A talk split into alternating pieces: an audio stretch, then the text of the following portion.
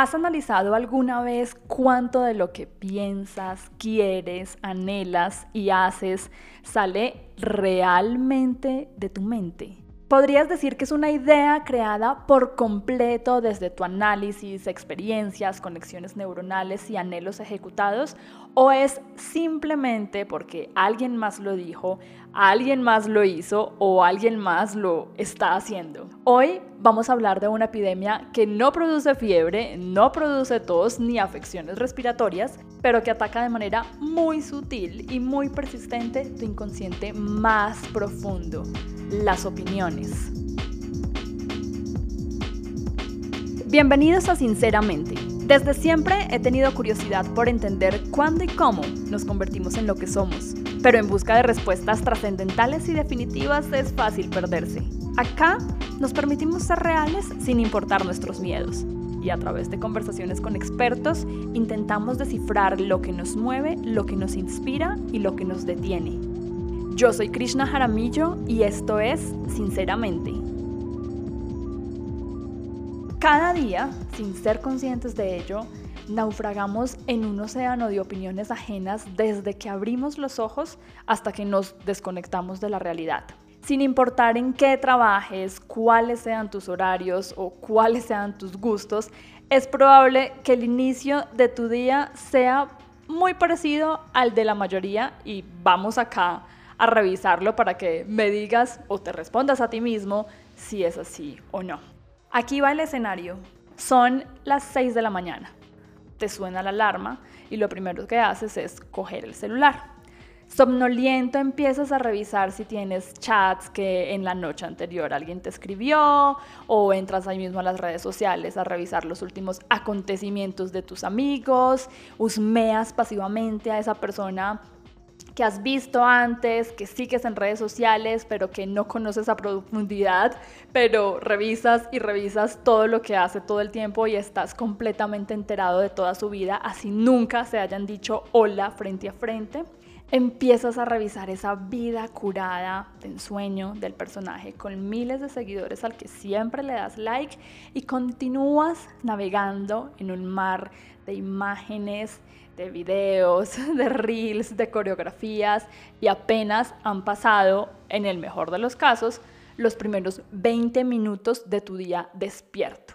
20 minutos que pudiste haber dedicado a ti y para ti con tu mente completamente fresca y disponible para ti y lo que estás haciendo es abriéndole la puerta inmediatamente a un montón de opiniones ajenas, vidas ajenas y comentarios ajenos.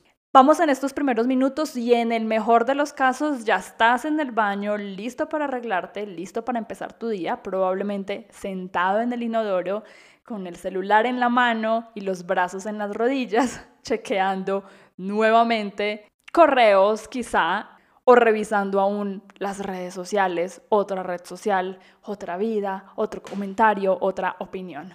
¿Te suena familiar? A mí también y me da un poco de de pena reconocerlo y estoy trabajando en eso. Pero como les decía, tu día ha iniciado y tú ni siquiera has dedicado un momento para escuchar tus pensamientos. Pero tu cerebro, tu estado de ánimo, tu subconsciente ya fue expuesto a una cascada de opiniones ajenas por las que nunca preguntaste, que jamás deseaste y tampoco elegiste. Hacia donde sea que miremos, todos tienen siempre algo que decir y los más hábiles en el arte de comunicarlo te ofrecerán un espectáculo diario en todos los formatos y en todas las versiones para que continúes tan dopado y sonámbulo como siempre, solo consumiendo sus ideas, sus puntos de vista y sus vidas curadas, por supuesto. Y no me malinterpreten, porque no estoy diciendo que esta galaxia de información sea del todo tóxica. No, yo reconozco que no es así y reconozco que gracias a ella estamos conectados, informados, actualizados, que podemos encontrar cualquier tipo de inspiración, de tutorial, de comentario, de otras experiencias, de otras situaciones Estamos a un clic de distancia, tenemos el universo entero al alcance literal de nuestras huellas dactilares. Así que esto no está del todo mal. Y la culpa no es de otros, pero tampoco nuestra, porque considero que simplemente nos hemos desadaptado al esfuerzo y nos hemos desacostumbrado a la incomodidad y lo reemplazamos, reemplazamos estos dos ejercicios naturales de la vida humana por una especie de adicción a algo que se llama la dopamina. Y te voy a explicar por qué. Algunos estudios indican que un adulto puede tomar en promedio hasta 35 mil decisiones. 35 mil decisiones en un solo día. Esto contrario con los niños o con los infantes, que según estos mismos estudios, pues indican que toman más o menos 3 mil, 5 mil decisiones al día. Estas 35 mil decisiones al día es un promedio también en personas eh, con cargos laborales de mucha responsabilidad, en donde no solamente tienen que estar tomando decisiones por ellos mismos, sino por otros eh, o por una compañía completa. Y estas decisiones van desde cosas tan simples como qué ropa usar, desayuno huevos o desayuno cereal, escucho música o escucho un podcast, camino hacia el trabajo o me voy en Uber, tomo el carro y me voy por esta vía o me voy por la otra. Bueno, esas decisiones que no son trascendentales hacen parte de esas 35 mil decisiones que el cerebro está tomando todo el día, cada día. Y como les decía, esas decisiones van desde cosas tan mínimas como decidir qué ponerme y qué no, hasta eh, decisiones mucho más complejas y trascendentales que van desde cambio de carrera o sigo en mi mismo trabajo, cómo impulso las ventas, cómo saco una nueva estrategia, cómo hago un análisis diferente para que las finanzas de X compañía se vea mejor, bueno, en fin, múltiples. Y todas esas decisiones que tomamos casi de manera inconsciente están gobernadas por dos sistemas cognitivos. El primero es el sistema intuitivo, emocional y rápido. Y el segundo es el sistema lógico, deliberado y lento. Como lo pueden ver, pues, perdón, como lo pueden escuchar, son contrarios ambos sistemas cognitivos. Uno es intuitivo y el otro es lógico. Uno es emocional, el otro es deliberado. Y uno es rápido y el otro lento. Pero nuestro cerebro, sin importar cuál sea el obstáculo o la tarea o la decisión que tenga que tomar en determinado momento, siempre va a elegir la ruta más conocida porque es lo que le va a resultar más fácil y más familiar y es lo que le va a resultar pues más cómodo porque va a tener que gastar menos energía, menos neuronas, menos tiempo que puede dedicar a otras partes de su organismo en tomar una decisión. Entonces, básicamente, nuestro cerebro siempre está funcionando con el sistema cognitivo, intuitivo, emocional y rápido. Para entender un poco cómo funcionan estos sistemas cognitivos, podemos hacer un ejercicio muy simple y muy rápido que te puede dar una idea inicial sobre cuál es el proceso cognitivo que tú usas con mayor frecuencia. Para eso voy a mencionar algunos países y tú en tu mente contesta la capital. Es así de simple. Yo mencionaré unos países y tú en tu mente respóndete la capital. Aquí vamos. Australia, capital, respóndete en tu mente. Bolivia, capital, respóndete en tu mente. Italia, capital, respóndete en tu mente. Probablemente lo primero que respondió tu mente fue Australia, Sydney. Bolivia, La Paz. Italia, Roma. Bueno, pues ¿dónde dejaste a Canberra, que es realmente la capital de Australia? ¿Y dónde dejaste a Sucre, que es realmente la capital de Bolivia. Quizá la única correcta que tuviste fue Roma y muy seguramente en las otras dos te equivocaste. Y no te preocupes que no es que haya sido un descuidado en tus clases de geografía en el colegio o que no tengas ni idea en dónde estás ubicado en el contexto geográfico, sino que nuestro cerebro simplemente siempre va a elegir lo que más conoce lo que le es más familiar. Es decir, a, esas tres, a esos tres países que mencionamos, Australia, Bolivia e Italia, tu cerebro contestó con el sistema intuitivo, emocional y rápido, porque tu cerebro dijo, ok, yo conozco eso que tú me estás mencionando, yo sé dónde está ubicado geográficamente y mira, esta es la imagen que se viene a mi mente cuando me lo dices por primera vez. Entonces, así funcionan los sistemas cognitivos y así funciona nuestro cerebro todo el tiempo. Nos pone a la mano, nos manda a nuestros otros sistemas lo que más conoce y lo primero que relaciona. Es como un filtro que siempre tiene para que tú no tengas que pensar mucho, para que tú no tengas que gastar suficiente energía en pensar o en hacer determinada actividad, entonces te da una solución rápida, pero esa solución o esa respuesta no siempre es la correcta. Y además de los sistemas cognitivos, el cerebro se enfrenta también con otro obstáculo cada vez que necesita tomar una decisión. Y ese obstáculo son los sesgos cognitivos. Existen más de 200 sesgos cognitivos y para hablar de ellos podríamos dedicar todo un episodio de manera exclusiva a esto porque son muy interesantes ya que se pueden ver desde la psicología, desde la filosofía, desde las técnicas de marketing y cómo influyen nosotros esa publicidad. Bueno, son múltiples, pero pues bueno, no vamos a hablar de todos ellos acá en este, en este episodio pero sí vamos a entenderlos un poquito.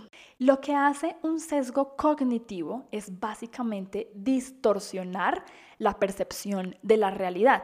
Y un sesgo cognitivo ojo aquí, no es ni bueno ni malo y de hecho se generan como una ayuda para que nuestro cerebro nuevamente no tenga que estar desagregando toda la información y analizando todo el tiempo cosas tan simples como me pongo una camiseta roja o amarilla, sino que ya tienes una idea preconcebida, ya tienes una distorsión de la percepción y a través de eso pues actúas. El problema radica en que cuando estos sesgos penetran de manera tan profunda en nuestro inconsciente, van a afectar la manera como nosotros vemos y reaccionamos y actuamos en la cotidianidad. Estos sesgos son como un filtro con el que vamos por la vida tomando decisiones o ignorando situaciones y en muchos casos puede llevarnos a actuar de una manera casi automática o facilista y pues en otros casos nos lleva a tomar la decisión correcta y adecuada. Pero de cierta manera, casi siempre terminamos actuando solo bajo la complacencia y la recompensa inmediata. Esto porque va completamente de la mano con el sistema eh, cognitivo que mencionábamos al inicio, en donde decimos que nuestro cerebro casi siempre está actuando de manera intuitiva, emocional y rápida. Entonces ahí es donde radica el problema.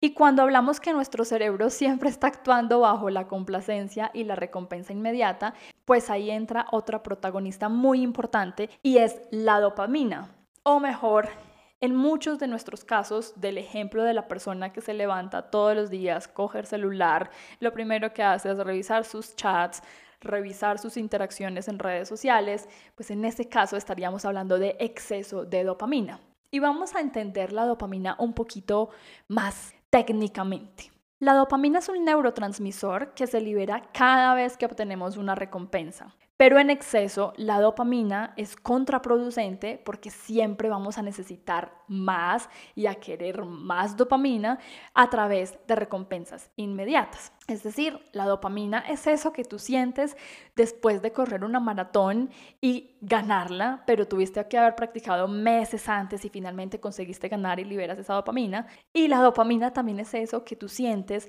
cada vez que entras a redes sociales y ves un montón de gaticos, que es lo que a mí me, aparece en mis feeds de Instagram. Vemos coreografías súper simpáticas, videos sincronizados y coloridos, fotos cromáticamente perfectas vidas curadísimas y vidas envidiables por donde sea que se observen. Todo eso que sentimos cuando cogemos el celular y vamos a Instagram es una descarga de dopamina impresionante con recompensa inmediata. Y una vez más, la culpa no es de nosotros. En primer lugar es el algoritmo, que es perfecto y sabe muy bien ponerte literalmente en la nariz lo que sabe que te va a gustar y lo que sabe que quieres ver. Y en segundo lugar, porque ese mar de videos y coreografías y fotos perfectas y, y, vidas ajenas y opiniones ajenas es el mejor desconector, por así llamarlo, de nuestra propia realidad. Es la mejor manera de liberarnos de nuestra responsabilidad de tener que pensar, opinar y crear nuestras propias ideas o identidad. Y esto no tiene nada que ver con tu fortaleza emocional o tu inteligencia emocional o tu capacidad de control. Estos son simplemente un cóctel de hormonas y neurotransmisores en nuestro cerebro disfrutando y reaccionando a los impulsos externos que le damos. Y no está mal, porque nuestro cerebro lo necesita y nuestro organismo lo necesita, necesitamos esa desconexión. El problema radica cuando de manera repetitiva gastamos la dopamina en las recompensas a corto plazo, porque lo que estamos haciendo es que esa dopamina que necesitaríamos para conseguir recompensas a largo plazo, como metas laborales, eh, metas emocionales, físicas, proyectos que van a requerir de mucho tiempo y mucho esfuerzo, pues lo que estamos haciendo es que esa dopamina que necesitaríamos para tener la constancia, para alcanzar algo, la estamos gastando en impulsos y estímulos inmediatos. En otras palabras, y para desenredarlo un poco, lo que estamos haciendo es que perdemos motivación, perdemos concentración, interés y noción de la realidad y quedamos inhabilitados para operar en un mundo real, en un mundo que requiere esfuerzo y que requiere muchos ensayos y error para poder alcanzar realmente propósitos. Ese es el verdadero problema y es ahí donde está el verdadero conflicto. Hemos adiestrado a nuestro cerebro también a todos estos impulsos exteriores que él ya se conoce las rutas de acceso para la salida fácil.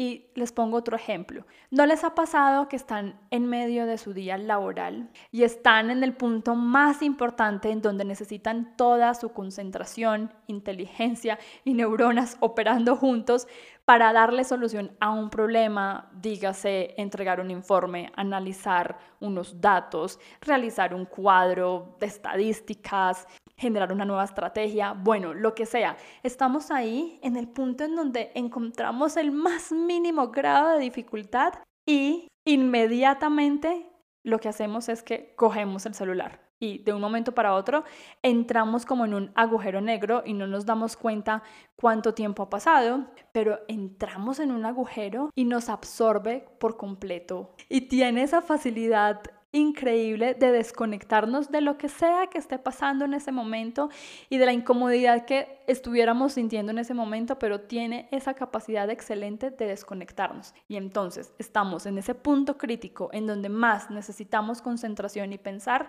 y sin planificarlo, sin tú incluso ser consciente de tus movimientos, tienes el celular de la mano y en un segundo estás en Instagram o en el chat que más prefieras metido en ese agujero negro. Y no soy científica ni neuróloga, pero podría decir que lo que está pasando en ese momento es que estamos permitiéndole a nuestra mente que en lugar de pensar y hacer conexiones neuronales y tomar sus propias opiniones o acciones, se vaya como un adicto inmediatamente por su dosis de dopamina instantánea. Esto es nada más y nada menos que nuestro cerebro recordándonos que existe una manera mucho más fácil y mucho más rápida de relajarnos, de satisfacernos y de sentirnos bien y que pensar, hacer conexiones neuronales y tomar decisiones propias es una tarea a la que él ya renunció hace bastante tiempo, con la que ya no se siente cómodo y con la que ha sobrevivido sin ningún problema pues todo este tiempo. De la misma manera que nos hemos vuelto adictos a esta dopamina facilista, por llamarla de alguna manera, nos hemos vuelto adictos a las opiniones ajenas, porque finalmente cada vez que resultamos en esos agujeros negros, lo que estamos haciendo es consumiendo las opiniones de otros, consumiendo las ideas de otros y de cierta manera lo que consideramos pues la vida de otros. Porque todos tienen una verdad para compartir, todos nos ofrecen la respuesta, la solución, Además, la solución fácil, el camino rápido. Y una vez más, se hace mucho más simple ser consumidores de estas opiniones que escuchar o crear las nuestras. Estamos tan ocupados leyendo y consumiendo las vidas, entre comillas, de otros que dejamos de escuchar nuestra voz interior hace mucho tiempo. Y de nuevo, esto no es culpa de nadie, simplemente nos hemos desacostumbrado. Pensemos en nuestro cerebro como si fuera un navegador de computador. Tú puedes abrir 500 ventanas en tu navegador, pero cada ventana que abras va a hacer que tu computador se ponga más lento y que tu equipo se ponga más torpe. Y aunque creamos que el computador está operando las 500 ventanas al mismo tiempo, la verdad es que no lo está haciendo. Él solo está cambiando de manera inmediata cada vez que tú presionas ya sea una ventana u otra pero cuantas más ventanas tenga abiertas, más torpe va a ser su ejecución de la tarea que le pidas que realice. Esto mismo ocurre con nuestro cerebro cuando está colapsado de ideas y opiniones ajenas y lamentablemente es siempre. Llevamos mucho tiempo permitiendo que ideas y opiniones ajenas estén como ventanitas abiertas en nuestro cerebro. Hay tanto tráfico en nuestra mente que justo en el momento en que necesitamos tomar una decisión inteligente o genuina o creativa, elegimos torpemente entre los recuerdos de lo último que vimos, de lo último que escuchamos o que nos generó de pronto la mayor descarga de dopamina. Y esto nos ha llevado a escenarios que considero, no sé, preocupantes, tristes, pero he visto mucho y he escuchado historias de, de los niños que ya hoy en día no sueñan con ser astronautas o pilotos de avión o científicos locos que están todo el día realizando experimentos en un laboratorio, sino que su ideal es ahora ser youtuber, hacer videos virales de TikTok o hacerse millonario de la manera más fácil o lo que ellos consideran la manera más fácil porque así lo han visto y crecieron viéndolo de esa manera. Y no le pasa solo a los niños, porque conozco ingenieros, abogados, psicólogos y otros profesionales que están en la mitad de sus carreras y en la mitad de su vida y deciden concentrar todos los esfuerzos en convertirse en uno de esos ídolos y ejemplos de vida de los que ya llevamos tanto tiempo consumiendo sus opiniones. De nuevo, esto no se trata de satanizar el entretenimiento, ni las redes sociales o el éxito bien ganado o no de determinadas personas en estas plataformas. No se trata de eso, se trata solo de que intentemos parar por un momento y reconocer que hemos estado distraídos, que la mayor cantidad del tiempo buscamos elementos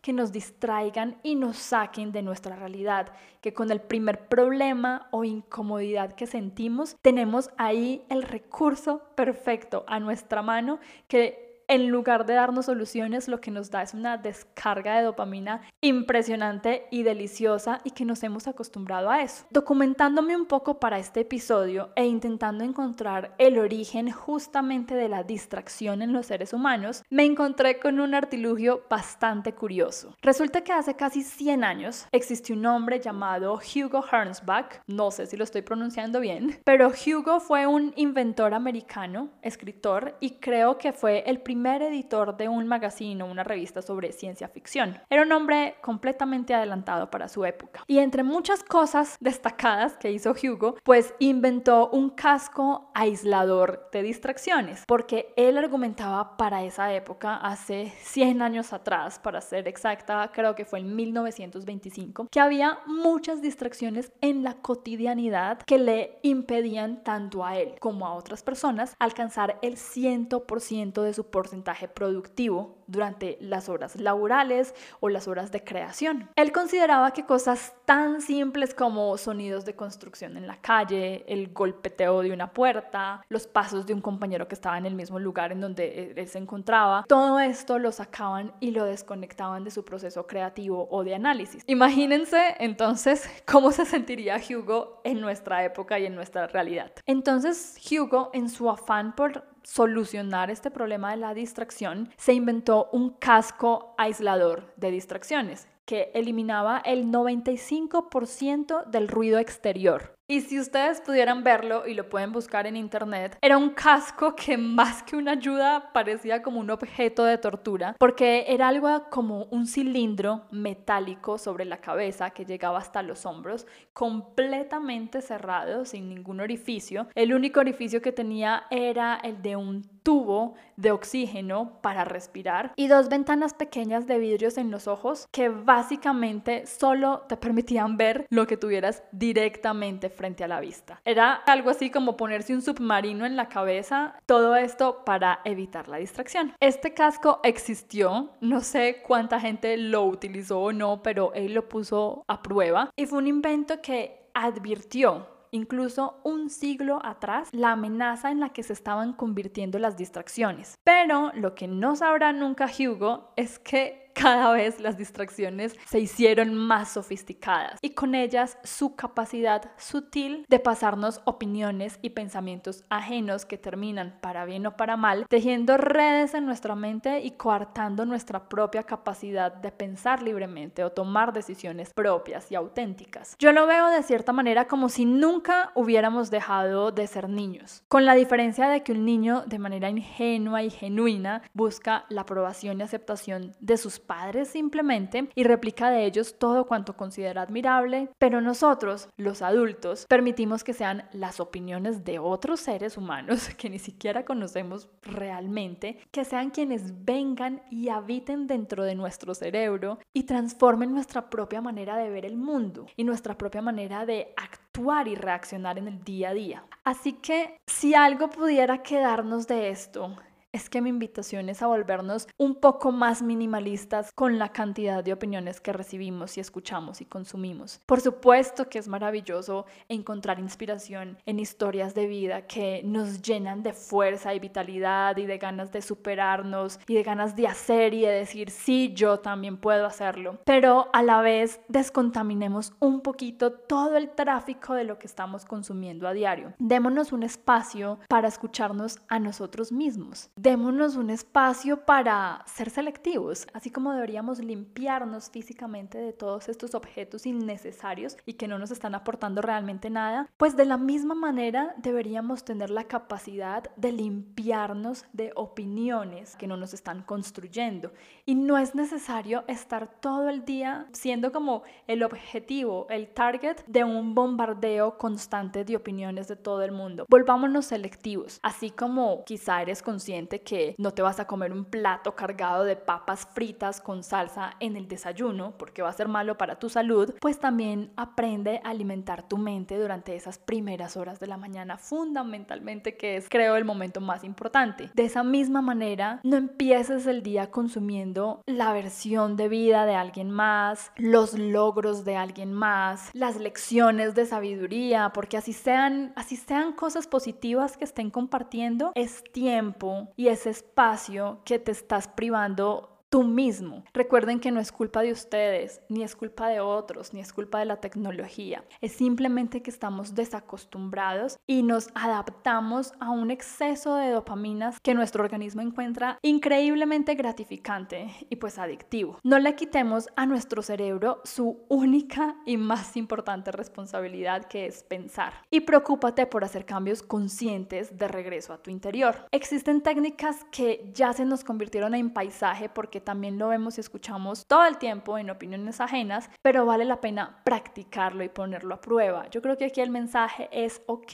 inspírate, aliméntate, instruyete, consume toda esa información y todas esas opiniones, pero aplícalas y hazlas propias. Inspírate en tu propia vida. No permitas que la vida de otros sea tu única fuente de inspiración. Inspírate en tus propios progresos, en tus propios sueños, en tus ideales y en tus experiencias. Deja que sea tu vida tu principal inspiración. Y como les decía, hay varios hábitos y técnicas que nos ayudan en este proceso de volver a nuestra mente, de limpiar nuestra mente, pero se han vuelto paisaje. Eso no significa que hayan dejado de ser útiles o eficaces para este propósito. Y una de ellas es meditar. Miren, esto es una práctica que ha sobrevivido durante miles de años. Creo que me encantaría dedicarle un espacio en un episodio solamente para hablar sobre la meditación. Yo vengo escuchando a mis padres, especialmente a mi papá, que me ha meditado desde siempre y él ya es una persona que tiene casi 70 años y no es un ser iluminado y tiene muchas cosas que no comparto, pero pues bueno, es una de esas personas que no lo está haciendo ahora por moda, sino que lo está haciendo porque realmente lo estudió y vio los beneficios que podía tener para su vida. El caso es que meditar es una práctica que ha sobrevivido, como les digo, miles de años y hoy más que nunca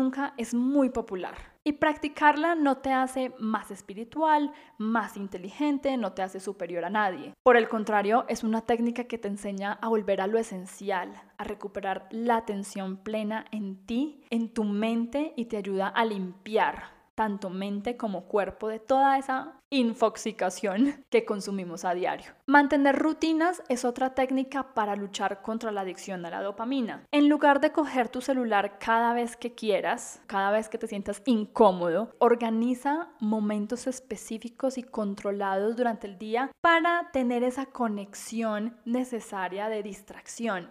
Entonces, lo que les decía, en lugar de cogerlo cada vez que sientan una incomodidad o una necesidad de pensar un poquito más de lo que siempre pensamos, resístete, resístete y organiza tiempos para darte esos puntos o esos momentos de gratificación. Sé consciente de cuántas veces al día te vas a permitir navegar en redes sociales y ponte un número y dices, ok, hoy me voy a permitir 10 veces coger el celular para meterme a redes sociales durante tantos minutos. Es probable que la primera vez te pases de los minutos que dijiste que ibas a, pasar allí, no pasa nada, pero al menos empezar a tener un control de eso, al menos tú decir, voy a coger el celular 10 veces y resulta que hoy lo cogiste 20 veces, pero fuiste consciente de que te pasaste de esas 10 que dijiste. Y estoy poniendo como ejemplo el celular y las redes sociales porque de verdad es la mayor fuente de distracción y la más genérica nos sucede a todos, pero pueden ser muchas otras. Escapas a través del alcohol o escapas a través del sueño y solamente querer dormir. Son muchas y ahí no soy psicóloga y tendrían que entrar a revisar exactamente cuáles son esos puntos de distracción que ustedes están teniendo recurrentemente, pero diría yo que en la mayoría de las personas lo que nos ocurre y lo que tenemos más a la mano pues es el teléfono. Otra técnica interesante que nos ayuda a entrenar nuestra mente es leer. Ese contacto con el papel y con las letras es un entrenamiento para el cerebro y nos ayuda a reforzar la concentración y la capacidad de ejecutar una sola tarea a la vez. Hoy en día, hoy en día no, ya hace muchos años, el multitasking es una de las aptitudes que más se persigue en la vida laboral y de la que más orgullosos nos sentimos. Pero no está bien, ha dejado de ser correcto para nuestro cerebro. Nos estamos empezando a dar cuenta que no es natural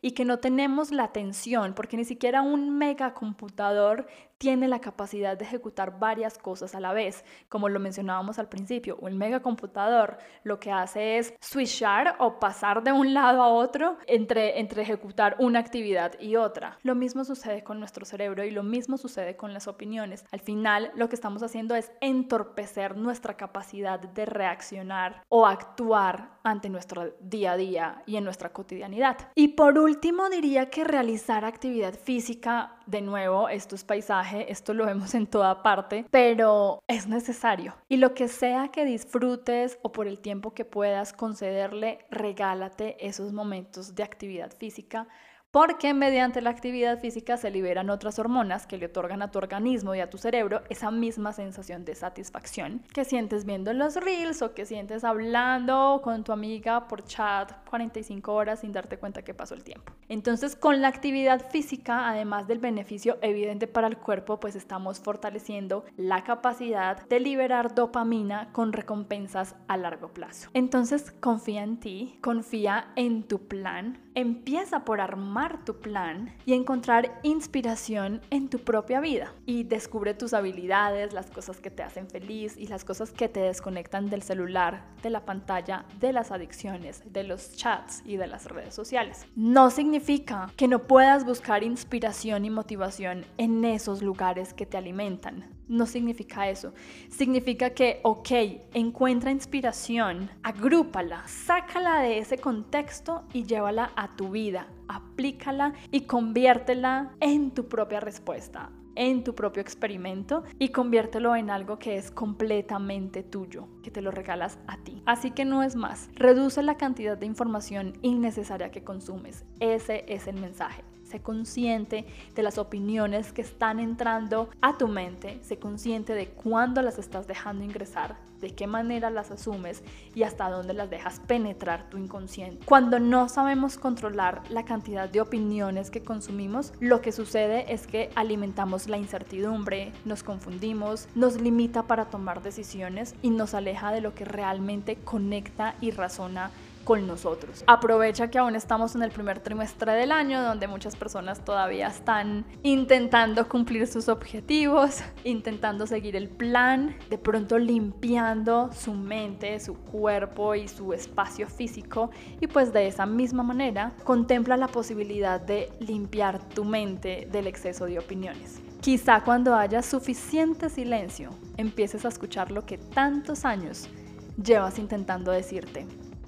Esto es todo por el episodio de hoy. Si llegaron hasta acá, muchas gracias por haberlo hecho y déjenme sus comentarios porque me encanta leerlos respecto a cuáles son las técnicas que ustedes utilizan para liberar su mente del exceso de opiniones. Si quieren sugerir nuevos temas, entrevistados o tienen una historia importante por contar, no duden en contactarme y podríamos hacer algo juntos.